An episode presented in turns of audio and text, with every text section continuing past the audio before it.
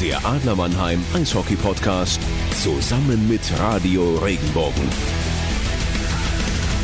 Oh, I don't know why she's leaving or where she's gonna go. Okay, das kommt später. Hallo, liebe Eishockey-Freunde. Seit zwölf Jahren haben wir die Mutter aller Derbys für uns vermissen müssen. Jetzt ist sie endlich wieder da. Wir stehen kurz vor unserem Heimspiel in der deutschen Eishockey-Liga gegen die Löwen Frankfurt. Darum wird's in dieser Folge natürlich gehen. Wie bereit sind unsere Adler für die wichtige Partie? Außerdem sprechen wir über alle Neuigkeiten in der Liga und werfen noch einen Blick in die DEL 2, denn auch dort gibt es interessante neue Personalien. Los geht's jetzt mit dem Warm-up und den drei Themendritteln natürlich mit Adlerreporter Anti Soramies und Eishockey-Experte Christoph Ullmann. Viel Spaß, schön, dass ihr dabei seid. 29 Tore, Anti, am Dienstag und am Mittwoch. Einmal Penalty schießen, einmal Verlängerung, zwei Shutouts. Die Jungs sind richtig heiß. Die Teams fahren hoch, auch unter der Woche, was nicht ganz so einfach ist. Da stellt sich die ganz klare Frage für mich, was trinkst du vorm Spiel? Kaffee oder Red Bull? Ich trinke Kaffee, unbedingt Kaffee. Bist du der Aufwärmer, der sich eher dehnt oder der mit den Jungs äh, im, im Fußballkreis steht? Ich bin eher der, der sich alleine dehnt. Ähm, nicht, äh, weil ich, ähm, weil ich nicht dabei sein will, sondern ich will mich auf meinen Körper konzentrieren. Erstmal, der ist alt. Und lauschst du der Musik aus der Kabinenbox oder hast du deine eigenen Kopfhörer auf? Eigene Kopfhörer auf, ganz unbedingt. Also alles klar. Äh, seltsamer Typ. ich weiß, du bist ein geselliger und hörst alles an Musik, also von daher unterscheidet sich das im Warm-up. Also du trinkst, äh, ich stelle mir das so vor, du trinkst ganz viel Kaffee, hast deine Kopfhörer auf und bist völlig introvertiert und isoliert von deinen Mannschaftskollegen, dehnst dich alleine, also du willst mit der Truppe bis zum Bulli nichts zu tun haben. So ein Mannschaftskollege sitzt mir gegenüber, Prost Mahlzeit, mit dir ziehe ich in Krieg, mit, der, mit dir werde ich keinen Blumentopf gewinnen. Apropos äh, Mannschaftskollegen, ähm, es ist ja so, wenn es äh, viele Verletzte gibt, äh, in Teams, die auch nicht so tief besetzt sind, wie zum Beispiel, sagen wir es mal, Nürnberg oder Schwenning, die haben jetzt nicht so einen tiefen Kader wie jetzt zum Beispiel München, äh, Berlin, auch Mannheim logischerweise. Jetzt hat Nürnberg nachgelegt, hat äh, Rick Schofield geholt, der zuletzt in Villach gespielt hat. Ähm, und dann David Uhlström, zuletzt bei HV 71 in äh, Schweden gewesen, jetzt bei den Schwenningern. Wie äh, reagiert oder wie verändert das, sagen wir es mal so, die DNA einer Mannschaft, wenn plötzlich A, ein Spieler plötzlich ausfällt, der ist ja nicht mehr so im Team dabei, wie jetzt zum Beispiel Ryan Store, der, der ersetzt werden soll durch eben Schofield. Store wird lange ausfallen. Also ähm, der ist nicht mehr dabei und jetzt kommt plötzlich ein neuer. Wie ist es da ähm, für ein Team, so jemanden zu ersetzen, beziehungsweise den neuen zu integrieren? Ja, eine Person verändert die ganze Dynamik. Das ist unabhängig, wie groß eine Mannschaft ist, ob du jetzt ein, ein Duo, ein Trio, ein Quartett oder eben ein ganzes Team von 20 Mann bist. Da kommt jemand rein, der wird ins Lineup eingearbeitet. Man sagt immer so schön, na ja, Eishockey bleibt am Ende des Tages Eishockey, aber dementsprechend muss ja vielleicht ein anderer eine andere Rolle einnehmen, die er vorher gespielt hat. Der neue Mann wird ins Powerplay integriert. Das heißt, du hast eine Fünfer-Unit draußen, wo er in ein flüssiges Spiel eingearbeitet werden muss. Und dann hast du natürlich auch die Person an sich in der Kabine. Vielleicht ein, ein ruhiger Typ, ähm, der nicht so viel spricht, der ein bisschen mit aufgenommen werden muss. Vielleicht ist es ein lauter Typ, einer, der auch seine eigenen Macken hat, der auch seinen Platz, seinen Raum in der Kabine sucht und auch seinen Platz innerhalb der Mannschaft. Es kann einfach sein, in äh, Mannschaften ich sag's wie es ist, wenn es gut läuft, wenn du Spiele gewinnst, wenn du gut gelaunt nach 60 Minuten zurück in die Kabine kommst, ist es einfach, damit jemand reinzunehmen. Aber du hast Schwenningen angesprochen, die sind 13. in der Tabelle. Du hast äh, Nürnberg angesprochen, die sind aktuell 10. Das ist jetzt auch kein Disneyland bei denen in der Kabine. Deswegen kommt da jemand rein und da ist es schon dann, ähm, ja, wichtig, wie wie die Person reinkommt, aber auch sehr, sehr wichtig, wie die Person vor allem von den Leadern in der Kabine aufgenommen wird, wenn es da jetzt gerade nicht so läuft. Weil du weißt es auch oder man kennt es vielleicht aus dem, klar, natürlich aus dem Familienalltag, wenn es nicht so rund läuft, oder auch im Büro, wenn mal keine gute Stimmung ist und dann kommt jemand Neues die Tür rein Kriegt er das direkt mit? Nimmt er diese Spannung, diese Schwingungen auf? Kann der dagegen wirken? Oder versuchst du das wirklich durch gute Laune oder wir haben es eben auch gesagt, durch gute Musik so ein bisschen aufzuheitern? Ähm, Ja, das ist, ist nicht immer einfach. Das Beste, was äh, natürlich hilft, sind, sind gute Ergebnisse zu erzielen. Aber neue Personen in der Mannschaft, in einem Team, in der Kabine bringen natürlich auch immer wieder Veränderungen mit sich. Und Herausforderungen vielleicht auch für ein Team, einfach äh, ja sowas wie ähm, Integrationsmöglichkeiten zu schaffen auch. Ich meine, da sind ja dann auch die ähm, gestandenen Spieler gefragt, die, die auch einfach irgendwie verstehen müssen, dass in so einer Zeit, wenn wir jetzt Schwenningen nehmen, jeder Spieler, der neu dazukommt, auch Gold wert sein kann, weil du halt nicht so den tiefen Kader hast. Also da muss man auch natürlich auch so jemanden versuchen, so schnell wie möglich zu integrieren. Aber es gibt auch seltsame Typen, die dann kommen.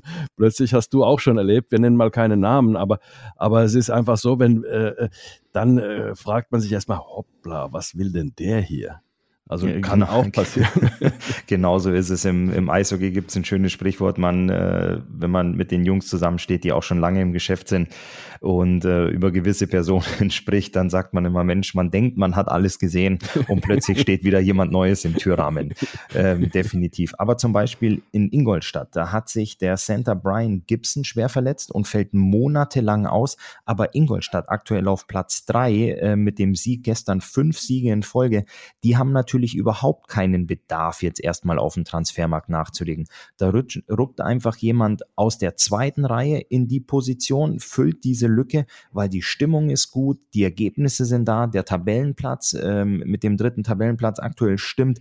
Da ist jetzt gar kein Bedarf. Und das sieht man eben auch, wir hatten es ja thematisiert und die ganze Liga hat es verfolgt, ähm, Trainerwechsel in Iserlohn, was das für einen Effekt hatte. Und jetzt hast du natürlich halt mit Schwenningen und Nürnberg auch Teams, wo die sagen, okay, wir hängen hängen da unten drin. Wir müssen reagieren, wir müssen was machen. Natürlich kommen da auch die Verletzungen dazu, ist überhaupt keine Frage. Aber du versuchst nicht nur Tiefe, sondern auch Qualität in deinen Kader zu bringen. Wir sind noch mitten im Warm-up. Wir werden natürlich gleich über die Liga im zweiten Drittel mehr sprechen, aber das war schon mal ein guter Teaser für das zweite Drittel auf alle Fälle. Ähm, das erste Drittel sind die Adler. Vorher wollte ich einfach mal nur kurz einwerfen. Äh, Leon Dreiseitel in der NHL, hat jetzt sieben Spiele äh, gemacht, zwölf Punkte. Damit ist er auf einem 140er Schnitt für die komplette Saison. Also ist auch nicht schlecht. Leon Dreiseitel ist nach wie vor Leon Dreiseitel, das Aushängeschild fürs deutsche Eishockey. Einfach mal so kurz als Fun Fact eingestreut. Und der Papa ist auch wieder im Gespräch. Äh, sein Papa hat die Krefeld Pinguin übernommen. Ich glaube, letzte Woche hatten es schon ganz laut die Vögelchen von den Dachrinnen gezwitschert.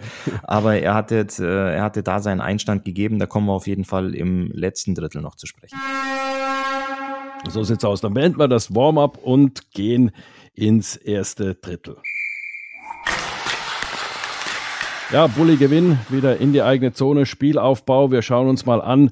Ja, die Adler zweimal zu Hause verloren, Ingolstadt und Düsseldorf gegen Ingolstadt 2 zu 0 geführt, gegen Düsseldorf ein Spiel gemacht.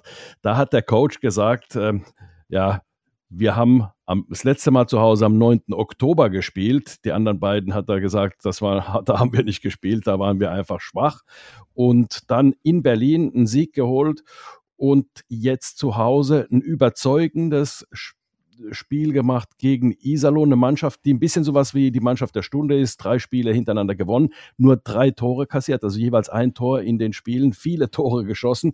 Zum Beispiel in Berlin 6 zu 1 gewonnen. Also die haben äh, wirklich ähm, so ein bisschen Turnaround für eine Zeit zumindest. Jetzt muss man gucken, wie nachhaltig das ist, hingekriegt. Äh, und jetzt spielst du gegen so eine Mannschaft, willst unbedingt wieder zu Hause gewinnen und musst das Spiel machen, weil die haben relativ wenig fürs Spiel gemacht, die Iserlohner. Die haben sehr, sehr kompakt verteidigt, sehr gut verteidigt mit einem starken Andi Jenike im Tor. Und was mir imponiert hat, war die Geduld der Adler, wie sie gespielt haben. Wirklich zwei Drittel ohne Tor und trotzdem an sich geglaubt, weitergemacht und einfach ähm, ja irgendwann dann diese Chance genutzt. David Wolf das 1 zu 0 gemacht, Rendulic 2-0 und das 3-0 gemacht. Also muss ich sagen, daher, und das war ein interessantes Spiel, weil die Adler haben wirklich Druck gemacht, sie haben das Spiel gemacht, haben äh, viel, viel Offensivzeit gehabt und haben ähm, ja dann, wie gesagt, mit Geduld das Ding gewonnen. Das hat, das imponiert mir sowas. Ja, was mir auch imponiert ist, vor allem nach den sieben Siegen in Folge, die wir hatten, gab es ja zwei Niederlagen und dass du eben jetzt da so antwortest und mit einem Shootout-Sieg aus Berlin nach Hause kommst und dann wirklich souverän die Iserlohn Roosters zu Hause schlägst, äh, das imponiert auch. Das spricht ganz klar für eine Spitzenmannschaft. Wenn du guckst, du bist aktuell auf Tabellenplatz 4, hast 14 Spiele gespielt, sieben gewonnen, Anti. Wenn ich da als Lehrer sprechen würde, würde ich sagen, du hast die Hälfte und bei 50 mhm. Prozent in der Klassenarbeit gibt es meistens gerade vielleicht eine 3 minus oder eine 4 sogar. Hinzu kommen natürlich noch ähm, ja, vier Niederlagen, eine Niederlage in der Verlängerung, aber zwei Siege im Shootout. Deswegen ist es nicht, äh, nicht ganz so dramatisch, also dramatisch ja überhaupt nicht. Aber wie du schon gesagt hast, der Auftritt in Berlin war sehr, sehr stark 2-0 zurückgelegen, zurückgekommen und jetzt dieser souveräne, disziplinierte, vor allem auch defensiv sehr, sehr gute Auftritt gegen, da gebe ich dir vollkommen recht, die Mannschaft der Stunde, über die, glaube ich, müssen wir im zweiten Drittel ein bisschen sprechen, über mhm. die Iserlohn Roosters. Wir müssen mal ähm, unser, unsere, ne, Frankfurt-Brille hatten wir nicht auf, aber ein starkes Frankfurt-Thema, was aber jetzt, glaube ich, in den nächsten zwei, drei Sätzen auch wieder kommt, weil es das nächste Heimspiel der Adler ist, aufsetzen. Ähm, ja, das war, ein, das war ein ganz, ganz toller Auftritt. Ähm, wir hatten es ja auch schon thematisiert. Bei der Heimniederlage gegen Düsseldorf haben die Fans schon äh, sich gesanglich eingestimmt auf das Spiel gegen Frankfurt. Und man hat ja fast gedacht, gut, Iserlohn, die kommen jetzt vorbei, das nehmen wir mit und dann freuen wir uns alle auf Frankfurt. Aber dass die Roosters so stark performt haben in den letzten Tagen, da finde ich das ganz, ganz groß äh, von den Adlern, wie diszipliniert die da gearbeitet und gespielt haben, vor allem hinten sauber zu halten. Ganz genau. Also das ist ja auch so, wenn du ein bisschen, du musst ja auch davon ausgehen, dass die Mannschaft ein kleines bisschen zu Hause auch verunsichert ist. Du hast zweimal verloren und es irgendwie nicht geschafft, dein Spiel aufs Eis zu bringen. Und dann ist immer das Beste, wenn du aus einer gesicherten Defensive so back to the basics gehst. Und back to the basics heißt immer erstmal gesichert in der Defensive stehen und dann von da aus spielen. Und da haben die Adler wirklich auch, die Pässe sind angekommen, die, die, äh, die Geschwindigkeit war, die Laufbereitschaft war, der beziehungsweise Laufbereitschaft. Es ist ja nicht so, dass in manchen Spielen die keinen Bock haben zu laufen, so ist es nicht, aber, aber sie haben es auch aufs Eis gebracht, sie haben ihre PS auf die Straße gebracht, so wie, äh, wie man wie es nennt und oder wie man äh, sozusagen ab und zu mal auch sagen kann. Also ähm, eine Sache muss man sagen, es hilft natürlich auch, wenn eine Mannschaft sich so zurückzieht wie die Iserlohner, dich erstmal kommen lassen, dich nicht stören mit einem mit einem äh, aggressiven Vorcheck, mit zwei Mann Vorcheck oder so, ist natürlich ein bisschen schwieriger, das Spiel aufzubauen. Da hatten die Adler dadurch natürlich ein bisschen ähm, einfacheres Spiel, aber in der Zone des Gegners, da haben sie auch die Scheibe sehr, sehr gut bewegt, haben versucht, immer wieder die Lücken zu, äh, äh zu sehen und äh, äh, zu suchen. Aber die Iserlohn haben es natürlich sehr, sehr gut gemacht, haben da diese Schusswege zugemacht. Das heißt, du musstest immer wieder die Scheibe nochmal spielen, nochmal zu dem besser positionierten. Dann war wieder der Schussweg zu, weil es macht ja keinen Sinn zu schießen, wenn der Mann genau vor dir steht oder also so zwei, drei Meter vor dir steht. Du musst dann irgendwo eine Lücke wieder suchen. Und das ist das, äh, wenn man über Geduld spricht, was man damit dann auch meint, dass man also nicht überhastet irgendwann mal von der blauen Linie einen abzimmern will und dann wird der geblockt, gegen die Schienbeinschoner, springt in die neutrale Zone und der verteidigende Spieler, in dem Fall ist natürlich der Stürmer ähm, des Gegners, der dann ähm, diesen Schuss geblockt hat, hat einen Alleingang und dann steht es äh, 0 zu 1 und äh, du hast das Spiel gemacht, äh, der Gegner eigentlich nichts vom Spiel gehabt und plötzlich äh, liegst du hinten. So äh, Szenarien hat man schon oft gesehen und das ist das, was man meint mit Geduld, dass man eben keine überhasteten ähm, Aktionen macht in der gegnerischen Zone. Das ist auf jeden Fall ähm, der Auftritt einer Mannschaft, die an sich glaubt, die um ihre Stärken weiß und dann eben ja auch im letzten Drittel zuschlagen kann und weiß, dass man so ein Spiel dann nach Hause bringt. Furioser Start ins letzte Drittel mit nach 33 Sekunden David Wolf die Adler in Führung gebracht und dann, du hast es gesagt, war es noch zweimal Rendulic, einmal noch ins leere Tor. Wie beurteilst du Anti aber die Situation? Du führst 1-0. Es sind zehn Minuten vor Schluss. Corbinian Holzer, ein Führungsspieler, kriegt zwei Minuten hoher Stock. Das heißt, 1-0 Führung, Zehn Minuten noch zu spielen, die Roosters bekommen eine Überzahlsituation und der ballert die Scheibe weg. Für mich als Außenstehender, ganz klar, da ist Frust drin, er ist sauer über die Strafe, aber muss man da auch als Leader nicht einfach sagen, scheiße, jetzt sitze ich die zwei Minuten ab und versuche wieder rauszukommen und alles zu machen. So ein Spiel kann in der Situation kippen. Und dann nimmt der sich komplett selbst aus dem Spiel. Um die Geschichte mal weiter zu erzählen, die zu in den zwei Minuten passiert nichts.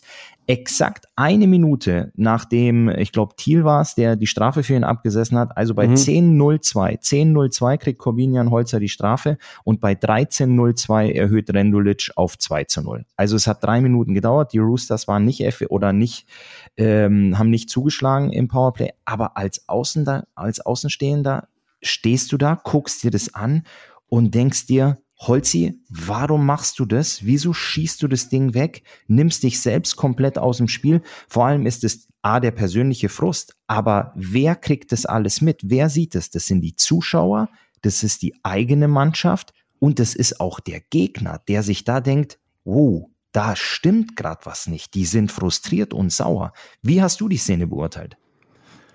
Ja, ich will ein bisschen ausholen. Es gab schon mal eine Szene, ähm, die ich gesehen habe von den Adlern. Und zwar, da hat Thomas Larkin die Scheibe, das war in Bremerhaven, weggeschossen nach dem Pfiff und hat äh, einen Schiedsrichter getroffen, der verletzt wurde.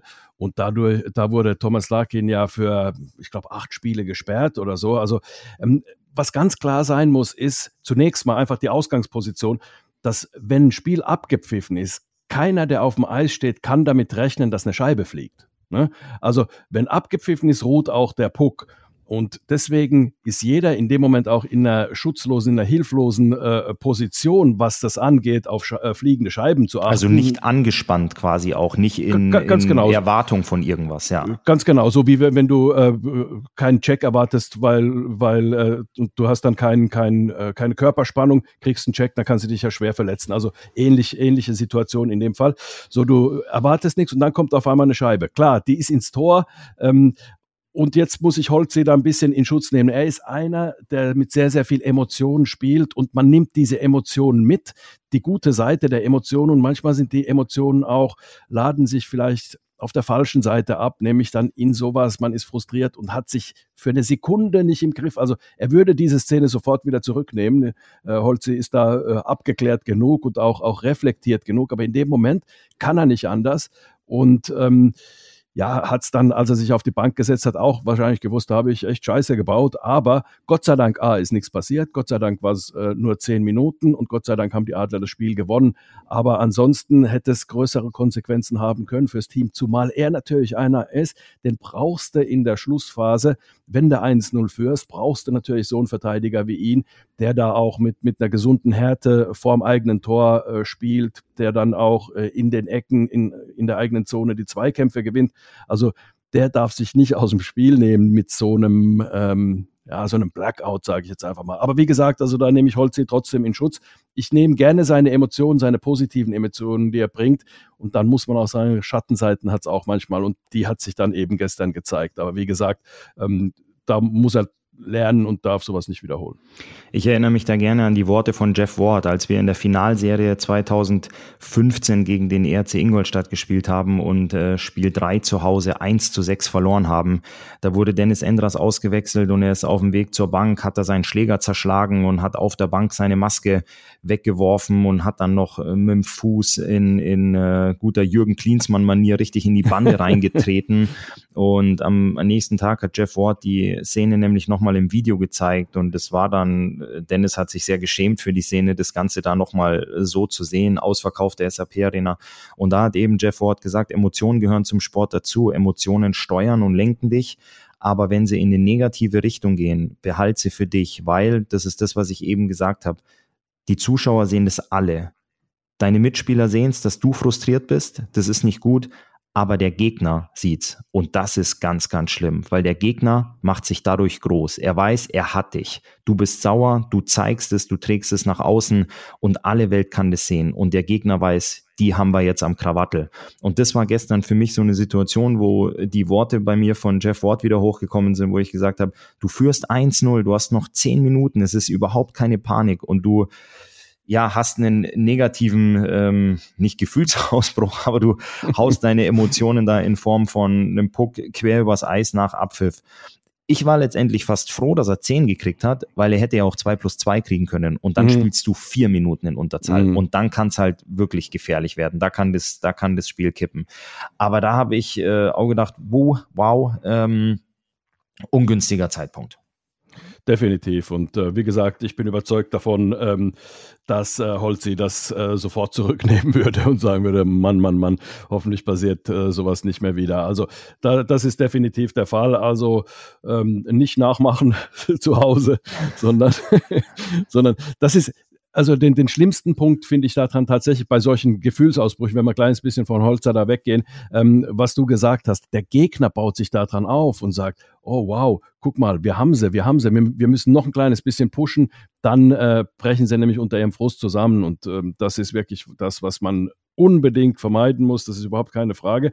Aber jetzt, wenn wir über Emotionen sprechen, Christoph, müssen wir auf alle Fälle auf die Emotionen, die am Freitag Heute ist Donnerstag, also morgen gegen die Frankfurter Löwen sein andersrum, müssen. Andersrum, Löwen Frankfurt. Da reagieren sie Echt? allergisch. Erst das Tier, oh, dann die Stadt. Die Löwen ah, Frankfurt, ah, okay, das habe okay. ich gelernt. Ja.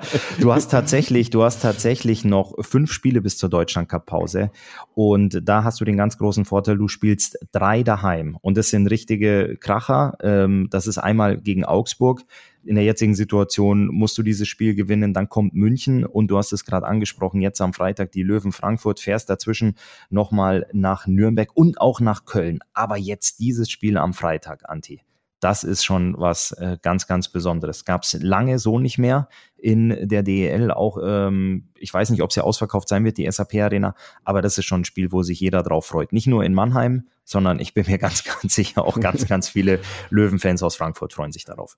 Ja, 100 Prozent. Ich kann mich an viele Derbys erinnern, aber ich kann mich an ein Derby besonders erinnern. Und zwar, das war in der Saison 06, 07, damals du als junger Spieler noch. Das war das erste Spiel der Saison 06, 07, die ja dann mit der Meisterschaft abgeschlossen wurde. Und ich kann mich da sehr, sehr gut erinnern. Da waren die neuen äh, Spieler da, sowas, so ähm, Spieler wie Jaspers, Forbes, äh, Blake Sloan und wie sie alle hießen, die kamen da neu in die Mannschaft und waren tief beeindruckt von der Stimmung im ersten Spiel gegen Frankfurt. Da haben dann auch, ähm, äh, ja, die, die Mannschaft hat dann 3 zu 0 gewonnen. Colin Forbes das erste Tor erzielt, das kann ich mich noch so gut erinnern. Ähm, Jaspers hat sich geprügelt mit Chad Basson, die Halle war ausverkauft. Also besser kannst du in eine Meistersaison nicht starten wie mit diesem Derby. Es gab so viele Derbys, die unfassbare Geschichten geschrieben haben. Aber das ist irgendwie das, da kann ich mich erinnern, weil das war am An damals hat die Saison noch Anfang September begonnen und ähm, im, am 1. September-Wochenende und da hast du wenig Zuschauer immer gehabt, weil, weil gut die Leute noch im Urlaub waren und so weiter. Und da hast du ausverkauft gehabt und hast gedacht, Mann, da startet aber was richtig Starkes, eine emotionale Saison und so war es ja dann auch. So, und jetzt sind wir 15 Jahre später, Anti, die SAP-Arena steht immer noch. Colin Forbes ist mittlerweile im Rentenalter angekommen, aber das wird sicherlich morgen auch eine, eine ganz, ganz heiße Nummer. Also du hast äh, aktuell Tabellenplatz 4 gegen Tabellenplatz 5. Also das ist ja. auch wirklich was, was äh, ein tolles Eishockeyspiel versprechen lässt. Also ich, ich kann mich da echt auch noch an, an viele, viele gute Derbys erinnern, die Spaß gemacht haben auch noch zu Friedrichspark-Zeiten und wir wurden auch lange, lange immer in der Kabine darauf hingewiesen, auf den absoluten Topscorer, einen der besten Spieler, die es in der DEL gab, der in, auf Seiten der Löwen Frankfurt gespielt hat. Pat Lebeau mhm. ähm, ist ja auch damals Dwayne Norris von Köln noch nach Frankfurt gewechselt, Jason Young, der in Mannheim kein Unbekannter war, Ian Gordon im Tor. Also die hatten da schon richtig gute Jungs und vor allem so ein Pat Lebeau, der auch immer knapp über 80 Punkte, 80, ja, 90 Punkte in der Liga gemacht hat. Da wusstest du, da kommt, äh, kam immer eine Top-Truppe Truppe an. Und ähm, Übrigens, ja, kle kleiner Fun Fact: Michael Bresak war ja auch ein Dauer Dauerbrenner dort in Frankfurt. Der hat ja viele Jahre dort gespielt. Das ist der Onkel von Arno Tiefensee. Einfach mal so als Fun Fact. ja, und deswegen, da wird, äh, das wird sicherlich ein, ein, ganz, ganz heißer Tanz. Ich, ich freue mich da riesig drauf, auf, äh, auf die Partie, auf die ganzen Emotionen, vor allem auf das Ganze drumherum. Ich auch total. Also wir werden darüber natürlich nächste Woche sprechen, auch wenn danach dann noch das eine oder andere Spiel sein wird. Aber das Frankfurter Thema oder das Derby-Thema wird noch eins sein bei uns. Und damit schließen wir den Adler Teil, beziehungsweise das erste Drittel, gehen in die Pause und beginnen das zweite.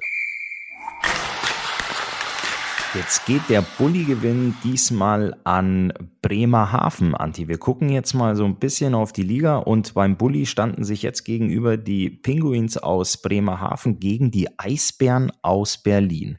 Um das mal ganz kurz zusammenzufassen, 15 Spiele hat man im hohen Norden absolviert, äh, natürlich auch einige auswärts, bist auf Tabellenplatz 1, hast 10 davon gewonnen und die Eisbären mit 14 Spielen bisher sieben Niederlagen im Gepäck auf Platz Nummer 12. Wie beurteilst du den äh, Saisonstart vor allem ähm, aus Hauptstadtsicht? Aus Hauptstadtsicht muss man wirklich sagen, also wir haben ja schon vor zwei, drei äh, Wochen gesagt, naja, die kommen da unten ja irgendwann raus, also äh, spätestens paar Spiele, dann sprechen wir nicht mehr über die, dass sie so weit unten stehen, sondern das ist ja das, sortieren sie sich da irgendwo unter die Top 5, äh, 6 dann irgendwo ein, da wo man sie auch erwartet und später vielleicht dann unter die Top 4. Ähm, aber das passiert einfach nicht. Also klar ist, sie haben viele Verletzte, das ist keine Frage, aber andere Teams haben auch die Verletzten und hm, die Berliner haben ja die Möglichkeit, das mit jungen Spielern zu kompensieren. Also du hast nie irgendwie dann nur ein Team mit, was weiß ich, vier ähm, Verteidigern, wie es schon vorgekommen ist in manchen Teams, äh, in dieser Saison vier Verteidiger und dann, äh, äh, was weiß ich, äh, neun Stürmer oder irgendwie sowas, sondern du kannst immer ein komplettes Team aufbieten. Ähm, ich kann es nicht sagen. Also ich kann es echt nicht sagen, was, was das Problem in Berlin ist. Ich habe mit Stefan Richer nach dem Spiel am Sonntag gesprochen. Die sind dort sehr positiv und sagen trotzdem, wir schaffen das, wir kommen da raus. Aber mir fehlen so ein bisschen die Anzeichen momentan. Also ähm, die Reihe mit Nöbels und, und Föderl und mit äh, Boyczak, die ist ganz, die ist ganz gut, die ist solide, die, die bringt ihre Leistung. Aber dann gibt es da doch ganz schön viele ähm, ja, die nicht ihre Leistung bringen momentan und du kannst nicht mit einer Reihe ähm, ähm, durch so eine Saison äh, spazieren. Das geht natürlich nicht. Nee, und du hast eben aus den letzten sechs Spielen hast du fünf Niederlagen eingefahren. Du hast lediglich einen Auswärtserfolg in, äh, in Köln geholt. Und was mich da so ein bisschen nachdenklich werden lässt, sind Heimniederlagen gegen Bietigheim mit 2 zu 4, zu Hause gegen die Roosters mit 1 zu 6.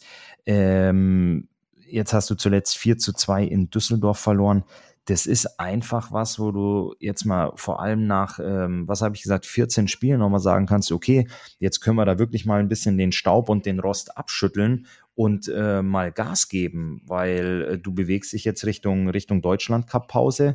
Ähm, du hast da jetzt ähm, ja auch keine keine einfachen Aufgaben. Du bist in Bietigheim, du bist in Köln, dann kommt der Tabellenführer aus Bremerhaven, dann fährst du fährst du nach Straubing. Ähm, das sind keine Sachen, wo du jetzt aus der Vergangenheit oder aus den letzten zwei Jahren betrachtest sagen kannst, da sind einige Punkte zu holen, weil so selbstbewusst treten die Eisbären nämlich aktuell nicht auf. Und du sagst es mit einer Reihe ist es schwierig, wenn du da durch die, durch die Liga cruist. Ganz im Gegenteil ähm, zu Bremerhaven, die ja da wirklich äh, furioses Eishockey spielen momentan und ähm, dass sie oben stehen, beziehungsweise im Playoff-Kandidat sind, Anti, da sind wir uns einig und das äh, machen sie schon seit Jahren, aber dass die sich jetzt da wirklich so ein bisschen festgespielt haben, auch auf der Eins, ähm, das finde ich schon, schon nochmal sehr, sehr bemerkenswert, weil das ist ja nicht, dass du sagst, oh, die haben jetzt auf den Transfermarkt zugeschlagen und zwei, drei absolute Hochkaräter geholt. Das ist es ja gar nicht, sondern da hast du ein paar Schrauben, an denen gedreht werden.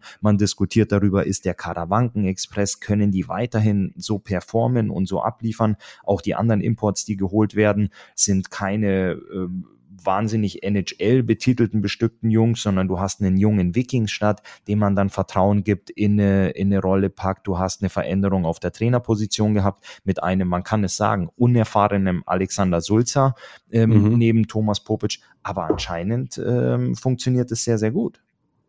Ja, was mich da auch wundert, also wenn man, wenn man sich die Statistiken guten Jan Urbas ist 15 Spiele, 12 Punkte, ist äh, Jan Urbas ist Jan Urbas, Sieger Jeklitsch nur ein Tor, 11 äh, Assists, dann hast du zwei Verteidiger, die unter den Top 4 sind, nämlich der Top-Verteidiger und äh, Topscorer momentan ist Philipp Bruckgieser mit zwei Toren, elf Assists. Dann hast du äh, Philipp Samuelsson, kein Tor, aber elf Assists. Also du hast viele, die äh, vielschichtig beitragen zum Erfolg. Und natürlich, was man auch sagen muss, es sind ja nicht nur die Punkte, die die Offensivspieler machen, sondern es sind eben auch dieses, diese ähm, Plays, die die Verteidiger machen in ihrer Zone, wie sie das Spiel eröffnen, wie sie sich in der Mannschaft einbringen. Also mich wirklich wundert es unfassbar, wie man immer wieder so ein Team zusammenstellen kann, mit den, ich sag's mal, bescheidenen finanziellen Mitteln, die man dort hat.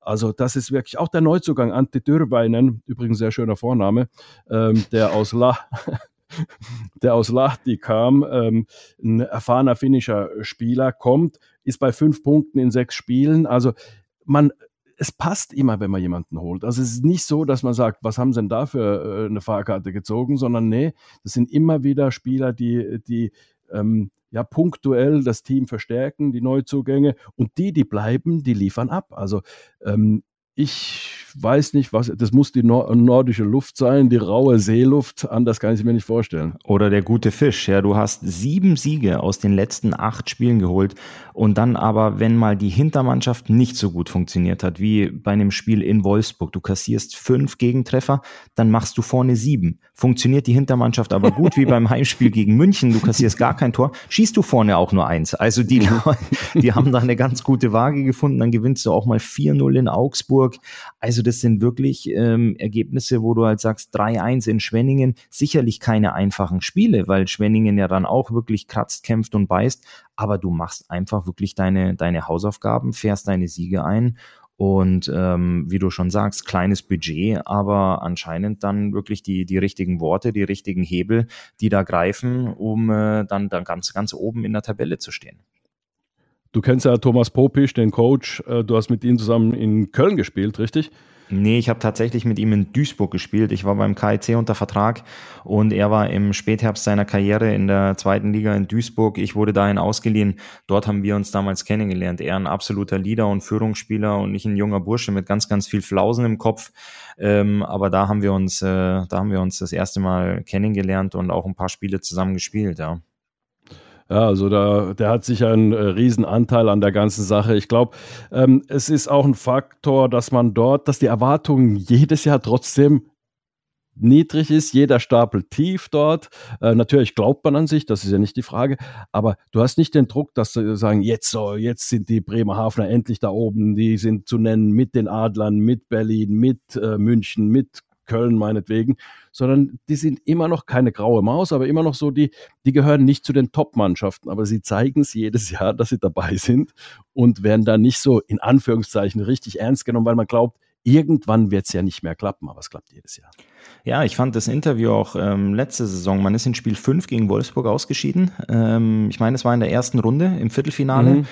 Und man gibt danach ein ganz bescheidenes Interview, dass man sagt, hey, man war, man war ganz nah dran und wir, wir träumen davon und wir werden weiter daran arbeiten, den nächsten Schritt zu machen, den nächsten Schritt zu gehen. Du möchtest dich nicht irgendwo da oben eigentlich sehen, wie du es schon gesagt hast, zwischen Berlin, Mannheim, München ähm, oder auch Wolfsburg, was Wolfsburg sich in den letzten Jahren erarbeitet hat, sondern du sagst, du möchtest den nächsten Schritt machen und du möchtest vielleicht mal, wenn alles klappt und wenn alles gut zusammenpasst, ein Halbfinale erreichen. Und das finde ich sehr, sehr bescheiden. Das ist auch absolut realistisch. Aber du weißt auch, dass du, wenn du gegen die ganz, ganz Großen spielst, dass es halt unglaublich schwer wird. Und letztes Jahr waren sie wirklich, wirklich nah dran mit der, mit der Niederlage in Spiel 5 dann, dann in Wolfsburg. Aber dass man auch dann wirklich so bescheiden bleibt und nicht irgendwo auch am Ende des Tages größenwahnsinnig wird und sich das plötzlich auf ähm, ähm, die Vereinsfahnen schreibt oder oben in Briefkopf druckt, sondern da ist man wirklich ähm, ganz, ganz nordisch kühl, analysiert es gut und sagt, wenn alles zusammenpasst, wenn alles gut läuft, dann würden wir gerne den nächsten Schritt machen und das finde ich auch sehr sympathisch. Definitiv. Ähm, also deswegen macht es auch Spaß, auf die Tabelle zu schauen. Einfach, ich sage es immer noch, es sind immer noch bisschen sowas wie Exoten, wenn man da auf die, auf die Top 4 schaut. Aber man muss sich daran gewöhnen. Also äh, Bremerhaven da auf äh, Platz 1, wie gesagt, dann unter den Top 4 München, Ingolstadt, dann die Adler und dahinter Frankfurt, die auch weiter performen. Wir haben ja auch so ein bisschen gesagt, auf der einen Seite, die Eisbären werden da sich langsam hocharbeiten, was nicht passiert ist. Der Blick auf die Tabelle ist frustrierend, wenn man das aus äh, Berliner Sicht sieht. Man ist drittletzter, hat nur Bietigheim und Augsburg unter sich. Und ähm, ja, und ansonsten die, die Löwen, die, bei denen reißt es auch nicht ab. Also die performen weiter, die werden weiter von der Euphoriewelle getragen, aber auch von einer gewissen Qualität. Definitiv. Und was äh, mir auch sehr gut gefällt beim Blick auf die Tabelle und ich glaube, was auch die ganze Liga freut, dass die rheinischen Rivalen, dass die DEG auf sieben ist, der KIC auf acht. Wir haben das oft thematisiert, wenn, äh, ich sag's mal, wie es ist, der große KEC irgendwo im unteren Tabellendrittel rumschwimmt, dann tut es der Liga nicht gut. Ähm, die haben eine Riesenhalle in Köln, die haben eine unglaublich große Geschichte Und wenn der KIC irgendwo auswärts hinfährt, dann füllt es auch die, Aus, äh, die, die Auswärtsarenen. Der KIC zieht immer. Ich habe es zum Beispiel auch in Augsburg erlebt. Wenn Köln kam, dann war immer ausverkauft. Das ist einfach noch ein, ein Name, Team, das, das zieht. Und wenn du siehst, dass die da oben sich platziert haben, dass die da in äh, Tuchfüllung zur direkten Playoff-Teilnahme beziehungsweise zur ersten Playoff-Runde sind, das ist einfach stark. Und die beiden Teams, treffen am morgigen Freitag eben auch aufeinander. Und das mhm. verspricht auch unglaubliche Spannung. Also nicht nur äh, das Duell in Mannheim gegen die Löwen Frankfurt, sondern auch das rheinische Derby in Düsseldorf.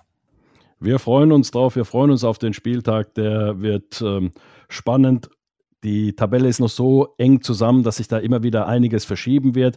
Die, die unten stehen, Bietigheim und Augsburg, mit ein paar Siegen schaffen sie es auch dann wieder so auf die ähm, Pre-Playoff-Plätze zu schielen. Also da sind wir gespannt. Wir äh, beobachten es und haben natürlich für nächste Woche gleich wieder durch diese Konstellation tolle Themen, über die wir sprechen können.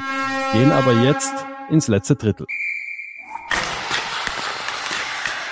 Ja, da schauen wir uns wie gewohnt im letzten Drittel mal ein bisschen die zweite Liga an. Einfach so den Blick. Wir sind jetzt nicht so, dass wir da die zweite Liga so verfolgen können, wie wir das äh, tun bei der DEL. Aber die DEL 2 ist interessant, vor allem auch, weil sie bunte Vögel haben, wie Pinguine zum Beispiel, die immer wieder, Entschuldigung, die immer wieder ja, für Schlagzeilen sorgen.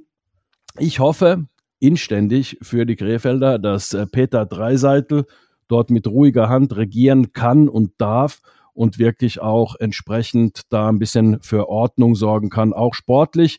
Ähm, da lief es zwar ganz gut, aber da gibt es natürlich auch einige Sachen. Sie haben hochkarätig besetztes Team und wollen da in die DL wieder aufsteigen, sprich, ähm, dass er da auch dann direkt an die Spitze führen kann. Das hofft man dann in Krefeld. Ansonsten die zweite Liga, ja, ähm, wir gucken deswegen auch so gespannt drauf, weil eben es entscheidet sich da natürlich auch, wer Meister wird. Äh, kann aufsteigen, aber nur diese drei Mannschaften, die wir immer nennen, eben Kassel, Dresden und Krefeld.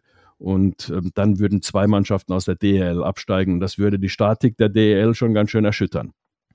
Ja, auf jeden Fall. Vor allem wir thematisieren es ja immer die ähm, drei Aufstiegsaspiranten, beziehungsweise die, auf die wir einen ganz, ganz großen Fokus haben, sind eben die Kassel Huskies. Die haben sich jetzt da oben festgespielt, sind hinter Kaufbeuern auf der 2. Krefeld, wir hatten es gesagt, die waren, glaube ich, Vierter oder Fünfter, als sie den Trainer entlassen haben, Antje. Ähm, weiterhin auf der 5 hatten jetzt ein Heimspiel gegen Bad Nauheim verloren und messen sich morgen zu Hause gegen die selber Wölfe. Das scheint eine machbare Aufgabe zu sein. Selb ist Vorletzter und die Dresdner Eislöwen, die wir auch im Fokus haben, was den Aufstieg angeht, Anti, die sind auf die acht abgerutscht und da gab es jetzt eine ganz, ganz ordentliche Packung und zwar beim Auswärtsspiel in Ravensburg bei den Tower Stars. Die sind Vierter und da gab es ein, Anti, korrigier mich, 9 zu 1, glaube ich. Für die Tower Stars, ganz genau. Also da hat Dresden irgendwie einen rabenschwarzen Tag gehabt, Systemabsturz. Äh, irgendwie, äh, da war nichts zu holen in äh, Ravensburg für die Dresdner. Und da äh, neigt man ja dann gerne dazu zu sagen, so, oh Mensch, äh, was hat denn da nicht gepasst? Hat irgendwie, ähm, haben sie nur vier Stürmer, äh, beziehungsweise vier Verteidiger und, und zwei Sturmreihen gehabt oder irgendwie sowas. Aber nee, sie sind damit der vollen Mannschaft hingegangen. Ähm, und wenn du dir dann anguckst, wenn deine erste Reihe, ähm, wie Filin oder Nackstedt, äh, wenn die bei minus fünf sind, dann haben sie defensiv nicht sauber gearbeitet unbedingt. Also da, das spricht für so einen Systemabsturz, dass du einfach dann sagst, okay, Rabenschwarzer Tag, abhaken. Aus dem Spiel kannst du auch nichts lernen, sondern einfach nur sagen, so abhaken, vergessen und nie mehr dran denken. Ich sehe das genauso. Es stand 5-1 nach 40 Minuten, dann kriegst du im letzten Drittel nochmal vier. Also da war weder ein Aufbäumen noch irgendwie ein, ein zu Wehr setzen zu sehen, zumindest wenn man das so aus der Statistik rausliest. Aber ich gehe da mit dir, ob du 2-1 verlierst oder 9-1 verlierst. Eine Niederlage ist eine Niederlage und vielleicht ist sowas dann auch ein wichtiger und entscheidender Weckruf in der Phase der Saison für eine Mannschaft, dass du nicht denkst, hier läuft alles easy und alles total einfach, sondern äh, dass man da auch mal auf den Boden der Tatsachen geholt wird. Aber Kaufbeuern überrascht mich doch sehr auf dem ersten Tabellenplatz, ähm, die da wirklich äh, konstant abliefern. aber auch die Heilbronner Falken, der Kooperationspartner der Adler mittlerweile auf zwölf, ähm, haben die selber Wölfe und die Bayreuth Tigers jetzt hinter sich wirklich mit Tuchfühlung auch weiter nach oben. Wir haben es letzte Woche gesagt, Anti 13 Punkte haben die Heilbronner Falken auf dem zwölften Platz und nur neun Punkte davon entfernt Ravensburg auf Platz vier. Ja, das ist äh, natürlich überragend, wenn du es so eng halten kannst in äh, der Liga, dass du da, man sagt ja immer, jeder kann jeden schlagen, aber in der äh, DL2 ist es tatsächlich momentan so, jeder kann jeden schlagen und gefühlt hat jeder schon jeden mal geschlagen. Also von daher ist es tatsächlich so, dass es, ähm, dass das natürlich die Liga unfassbar interessant macht, die, der Kampf eben um diese Plätze. Wenn du dir es anschaust, tatsächlich, also ähm, Landshut mit 24 Punkten als Dritter und dann äh, Lausitzer Füchse 16 Punkte Zehnter. Also das, ist, das sind zwei Spieltage, das ist ein Wochenende und da verschiebt sich alles. Also äh, von daher macht es das die Liga spannend und auch wert, absolut zu verfolgen. Anti, das ist wie beim Kniffeln. Wenn du dein Kniffelblatt vollgeschrieben hast und du brauchst nur noch die kleine Straße und Full House, da kannst du stark davon ausgehen, dass du nach dem ersten Würfel drei Sechser da liegen hast ähm, und nochmal noch mal auf, den, auf den Kniffel gehen kannst. Du bekommst nie das, was du haben willst oder wo du drauf hinarbeitest. Ähm, ich finde die Punkte und die Tabellenkonstellation in der DL2 immer unglaublich spannend und mir macht es auch Spaß, Woche für Woche zu gucken, was, äh, was die Teams, was vor allem die Aufstiegsaspiranten Kassel, Krefeld und äh, Dresden so abliefern. Und wenn man dann eben mal mitkriegt, dass Dresden so eine, so eine Rutsche kriegt, du hast es gesagt, ein absoluter Totalausfall, Systemfehler, ähm, dann ist es schon immer was, wo man, wo man mittlerweile ganz, ganz genau hinguckt. Ich meine, wenn wir nochmal hochschauen in der, in der DL ist es ja auch so, dass dann Bietigheim und Augsburg da unten steht und Berlin, das verfolgt man ja dann auch mit absoluter Spannung. Genauso ist es eben in, in der DL2. Die NHL ist noch ein bisschen zu jung, um da Sachen aus der Tabelle raus rauszulesen oder da irgendwie einen äh, großen Aspiranten oder Favoriten festzulegen. Du hast es aber im Warm-up gesagt und ich bleibe da auch dabei. Ich finde es immer hervorragend, wenn die Jungs so gut unterwegs sind, wie es eben auch ein, ein Leon Dreiseitel macht. Das ist ja Wahnsinn. Du musst ja immer mittlerweile, du siehst ja nicht nur einen jubelnden, jubelnden Leon Dreiseitel, wenn du morgens durch die sozialen Netzwerke scrollst, sondern du musst ja auch immer noch, du brauchst ja manchmal sogar beide Hände, um zusammen zu rechnen, wie viele Punkte er da am Abend gemacht hat. Und äh, das ist schon was ganz, ganz Besonderes. Ja, und nicht nur Leon Dreiseitel, die anderen Deutschen haben wir auch im Blick. Wie gesagt, du hast gesagt, es sind jetzt sieben, acht Spiele gespielt. Also von daher ist es ein bisschen zu jung zu bewerten. Wir steigen in die NHL dann aber auch ein, also zumindest in die Sachen, ähm, ja, wir sind keine NHL-Analysten, Ulle, aber wir, wir gucken da ein bisschen äh, drauf und sagen unsere Meinung dazu, werden dann auch natürlich die deutschen Spieler verfolgen, ob es jetzt ein Mo Seider ist, ob es jetzt ein Tim Stützler ist, äh, Nico Sturm, der ja in äh, San Jose ganz gut performt, einige Tore schon geschossen hat, ähm, Grubauer in Seattle als Torhüter gerade verletzt. Ähm, aber ansonsten, wie gesagt, wir werden äh, JJ Peterka macht natürlich Spaß. In Buffalo muss man vielleicht auch noch ganz kurz erwähnen. In seinem ähm, in seinen paar Spielen hat er äh, äh, schon getroffen äh, äh, und hat natürlich auch äh, den einen oder anderen Assist gemacht. Also von daher, wir beobachten das weiter und freuen uns an den deutschen Leistungen. Und auch der junge Erasmus Dahlin, der vor ein paar Jahren als Nummer eins von den Buffalo Sabres gedraftet wurde, Verteidiger. Ein Schwede hat einen neuen NHL-Rekord aufgestellt. Anti, vielleicht kannst du mich jetzt da ein bisschen unterstützen, aber es ist noch nie vorgekommen, dass ein Verteidiger, glaube ich, in den ersten vier, fünf oder sechs Spielen der Saison jedes Mal getroffen hat. Und er hat es eben gemacht. Er hat da jedes Mal äh, den Puck ins Netz untergebracht. Und äh, bist du so ein junger Bursche, die Erwartungshaltung, wenn du als Nummer eins gezogen wirst, ist ja eh schon groß, dass mhm. du Eishockey spielen kannst, wenn du als Nummer eins gezogen wird, glaube ich, steht außer Frage. Aber dann schreibst du da einfach mal Geschichte, weil du dir denkst, ich starte mal so ganz furios, komme richtig gut aus dem Startblock. Sowas finde ich auch immer eine ganz, ganz tolle News, äh, wenn so junge Burschen dann auch mit dieser Erwartungshaltung, mit diesem Druck umgehen können und dann auch so astrein abliefern. Ja, das ist unfassbar. Also, wenn du überlegst, der hat äh, sechs Spiele gemacht, hat neun Punkte plus neun, ist also da tatsächlich äh, mit seinen äh, eben 22 Jahren, also an der Weltspitze zu sein und natürlich auch äh, alles drauf zu haben, wirklich alles, was du dir vorstellen kannst. Er ist jetzt äh, keiner, der überaus, ähm, ähm, wie soll ich sagen, körperlich spielt, muss er aber gar nicht, weil er sonst alles hat, ist ein großer äh, Verteidiger und hat wirklich ähm, ja, punktet, ist für Schweden, für die schwedische Mannschaft. Wir wissen, die Schweden sind ein überragendes äh, Team, also Team Sweden meine ich, die Nationalmannschaft äh, ist da eine Riesenstütze und ähm, ja, spielt jetzt schon, ähm, ich glaube, das ist jetzt seine fünfte oder sechste Saison. Äh, ich glaube, die fünfte Saison in Buffalo. Also der ist auch mitten äh, äh, Grund dafür, dass Buffalo nicht komplett abgestürzt ist, muss man auch sagen. Also, nee, äh, richtig toll. Äh, solche Sachen solche Rekorde, solche äh, Geschichten, die dann ums Eishockey rumgeschrieben werden, sind natürlich immer schön. Äh, wie man merkt, äh, sorgt für Diskussionsstoff.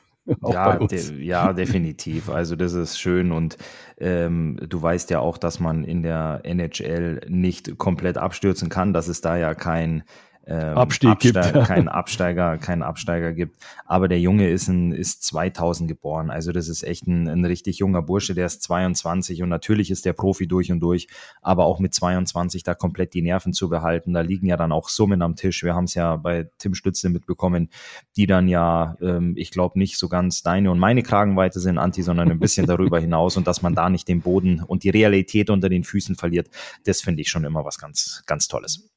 Ja, finde ich auch. Also wir verfolgen das weiter natürlich, die NHL, und da höre ich Sie, die Schlusssirene des letzten Drittels. So, Anti, und wir legen den Helm noch nicht ganz ab. Wir nehmen den Schläger nochmal in die Hand, gehen nochmal kurz in die Overtime und diesmal bin ich dran, dir was von meinem Fragenkatalog vorzulesen, dir eine Frage zu stellen. Wir hatten den Trainerwechsel in Iserlohn, wir haben uns über Peter Dreiseitel in Krefeld unterhalten. Wenn man sich mal in der DEL umschaut, wie viele deutsche Trainer es gibt, da sind es, da kommen wir ja auf keine ganze Handvoll. Also das ist ja wirklich sehr, sehr rar, das Trainergeschäft, ähm, vor allem was, was den, den deutschen Personalausweis angeht in der DEL. Ähm, jetzt ist es in der Nationalmannschaft aber auch so. Du hast mit Toni Söderholm hast du einen sehr guten Trainer, da sind wir uns beide einig. Er ist ein, er ist ein Finne, äh, da freust du dich sehr drüber wahrscheinlich, dass ein, ein Finne eine deutsche Nationalmannschaft trainiert. Aber vom, jetzt nicht von der Persona Toni Söderholm oder auch von diesen äh, Greg Poss, äh, Bill Stewart, Don Jacksons, ähm, an Qualität bringen die alle ganz, ganz viel mit. Und äh, Toni Söderholm hat auch super Erfolge gefeiert mit dem DEB-Team. Aber deine generelle Meinung, sollten es A, mehr deutsche Trainer sein, vielleicht auch Jungs wagen, sich auf den Trainerstuhl zu setzen und vor allem auch in der deutschen Nationalmannschaft. Wie gesagt, ich spreche nicht von der Person und ich spreche auch nicht von, von seinen Qualitäten und auch von, von seiner Nationalität, sondern bist du ein Verfechter oder andersrum gefragt, wäre es in Finnland denkbar, dass ein Tscheche oder ein Kanadier, ein Nordamerikaner das Nationalteam coacht oder wäre da ganz, ganz großer Aufschrei? Also es war ja zweimal der Fall. Einmal war es äh, Kore Lindström. Finnland ist damals 95 Weltmeister geworden unter ihm, ein schwedischer Trainer. Ähm, und dann Doug Shedden war auch mal ähm, eine Zeit lang, Anfang der 2000er Jahre in Finnland ähm, Trainer. Und das ist nicht gut, gut angekommen. Lindström schon, weil er die Weltmeisterschaft gewonnen hat, aber dann ist es nicht gut angekommen. Also in Finnland legt man seitdem äh, Wert darauf, dass ähm, dass es finnische Trainer gibt. Und da ist mit äh, Jukka Jalonen natürlich auch einer, der, der wirklich also alle Titel geholt hat, die du international holen kannst für Finnland. Ich finde, das ist sehr, sehr wichtig fürs Eishockey an sich, weil was sagt es über das deutsche Eishockey aus, wenn du keine deutschen Eishockeytrainer hast? Das heißt, ähm, entweder wollen sie nicht, das ist das eine, aber das sehe ich schon, dass sie wollen. Also auch die ehemaligen NHLer, ein Sulzer ist zum Beispiel in, in Bremerhaven als Co-Trainer. Bei den Adlern wissen wir, Hecht und, und, und Gottsch äh, sind äh, als Co-Trainer unterwegs. Also es gibt schon im, in der zweiten Reihe gibt es ja schon Trainer oder Christoph Schubert als ehemaliger NHLer in, in Heilbronn. Also Uwe Krupp schon, auch in Uwe Krupp ja auch in Köln, der ja auch schon ganz, das DB-Team genau. gecoacht hat. Genau. Also äh, ich finde es unglaublich wichtig, dass eben deutsche Coaches geholt wird, äh, werden, dass äh, auf die vertraut wird, aber die Qualität muss stimmen. Und da ist dann natürlich äh, sehr, sehr viel Sachverstand gefragt, auch bei den Clubs, bei den sportlichen Leitern, die eben diese Trainer einstellen. Das müssen nämlich bestimmte Kriterien sein. Ausgebildet sind sie alle, aber dann kommen diese ganzen anderen Skills dazu, wie die Ausländer auf die deutschen Coaches reagieren und so weiter. Das ist alles so, die Gemengelage ist sehr, sehr schwierig. Also von daher muss man da natürlich langsam das Ganze aufbauen. Es hilft nichts, das übers Knie zu brechen, dass man sagt, wir holen einfach nur deutsche Trainer, dass wir welche haben, sondern man muss auch schauen, man muss ihnen aber auch den Raum geben, sich zu entwickeln. Und da gibt es ein großes Trainertalent ähm, momentan auf dem Markt. Das ist Marcel Gottsch, der ähm, dabei ist, sich zu einem richtig guten Trainer zu entwickeln. Und ich hoffe, dass er dann auch die Möglichkeit bekommt, auch dann nicht gleich verbrannt wird. Weißt du, wenn es dann nicht gleich in, an der ersten Station klappt, heißt es ja nicht, dass du nichts drauf hast, sondern dass du dann erstmal hm, deine Erfahrungen sammeln musst. Und das ist vielen deutschen Trainern passiert. Erstes Mal äh, in der DEL hat es nicht so gut geklappt und dann bist du weg und zwar verbrannt. Und das ist äh, irgendwie schade, dass es so funktioniert. Ja, da gebe ich dir recht. Ich habe mich da die Tage mal, mal wirklich damit beschäftigt, vor allem, wo es angefangen hat, sich das Trainerkarussell zu drehen. Du siehst dann Jungs wieder, die du kennst. Wir haben Greg Poss lange thematisiert und jetzt eben auch über ähm, Peter Dreiseitel gesprochen. Und du hast aber nie diese, diese deutschen Trainer wirklich auf dem Markt, ähm, wo du sagen kannst, okay, jetzt kommt der wieder ins Spiel oder vielleicht äh, eine andere Person. Und in dem Zusammenhang bin ich eben auf Toni gekommen. Ich finde es klasse, wie Toni nach außen kommuniziert, wie viel er unterwegs ist, wie er scoutet und dass er auch so fließend Deutsch spricht. Wir hatten ja auch mhm, Trainer in der Vergangenheit, wichtig, ja. die äh, bei einer Pressekonferenz gesagt haben, guten Abend und nach dem guten Abend sind sie auf Englisch ähm, ähm, übergegangen und dass du vielleicht halt in, in dem Kontext, wenn du eine deutsche Nationalmannschaft coacht, vielleicht auch einer bist, der das Ganze, die Mentalität, die Sprache auch und ähm, ja, das, das, das Schwarz-Rot-Golden und den Bundesadler auch verkörpert. Und äh, da ist es einfach seit Jahren so, dass man vor allem im Ligabetrieb auch auf, auf Ausländer äh, zurückgreift. Die Kabinensprache ist Englisch. Ähm, nicht, dass es ein Deutscher nicht lernen kann, aber eben, wie es in anderen Nationen auch ist, sieht man es ganz, ganz selten, dass eine, vor allem auch eine Eishockey-Nation, deswegen habe ich speziell nach Finnland gefragt, mhm. ob das da denkbar ist, dass die von einem, von einem ausländischen Coach gecoacht werden. Und in Deutschland ist es ja, gut abgesehen, Hans Zach war ja ganz, ganz lange Trainer, mhm. ähm, Uwe Krupp hat das auch eine Weile gemacht, ähm, ist es ja doch schon sehr, sehr oft auch ähm, ein, ein ausländischer Coach gewesen. Ja, definitiv, so ist es. Also das ähm, in Finnland ist es auch so oder in Schweden ist es so, du hast auch in der Liga kaum, kaum ausländische Trainer. Also von daher, das geht in der Liga los und das äh, verdichtet sich dann natürlich in die Nationalmannschaft. Äh, du kannst natürlich, wenn du in der Liga keine deutschen Trainer hast, kannst du in der Nationalmannschaft auch keinen deutschen Trainer haben. Normalerweise sage ich mal, weil du musst den Raum geben, sich zu entwickeln und da muss Deutschland wirklich noch bisschen nachlegen im Eishockey, finde ich, weil es ist wichtig, dass die, dass die Eishockeylehrer auch Deutsche sind, äh, zumindest teilweise. Das ist natürlich schon eine gute Sache. Aber nochmal ganz kurz, du hast gesagt, die ausländischen Trainer bringen natürlich auch sehr, sehr viel Qualitäten mit ähm, und, und internationalisieren das auch, bringen internationale Erfahrungen mit. Das ist natürlich auch ein großer Punkt. Das ist ähm, natürlich auch richtig. So, Christoph, da sind wir am Ende angelangt dieser Episode. Ich freue mich auf die nächste Woche und ich freue mich vor allem auf diesen Wahnsinnsfreitag mit den zwei Derbys. Ja, auf dieses wunderbare Wochenende, da freue ich mich auch ganz, ganz toll. Äh, ganz, ganz toll und ganz, ganz riesig. Ähm, und dann freue ich mich, wenn wir das Ganze nächste Woche wieder analysieren. Ja, und auch dann können wir euch hoffentlich wieder begrüßen. Vielleicht bis dahin auch schon als neuen Fan auf Instagram. Wer es noch nicht gemacht hat, adlermannheim.podcast. Da könnt ihr uns hinzufügen und dann erfahrt ihr auch immer, wann die neue Folge erscheint. Und es gibt außerdem schon bald neue Informationen rund um unseren Podcast. Wir freuen uns auf euch. Bis zur nächsten Woche. Macht's gut.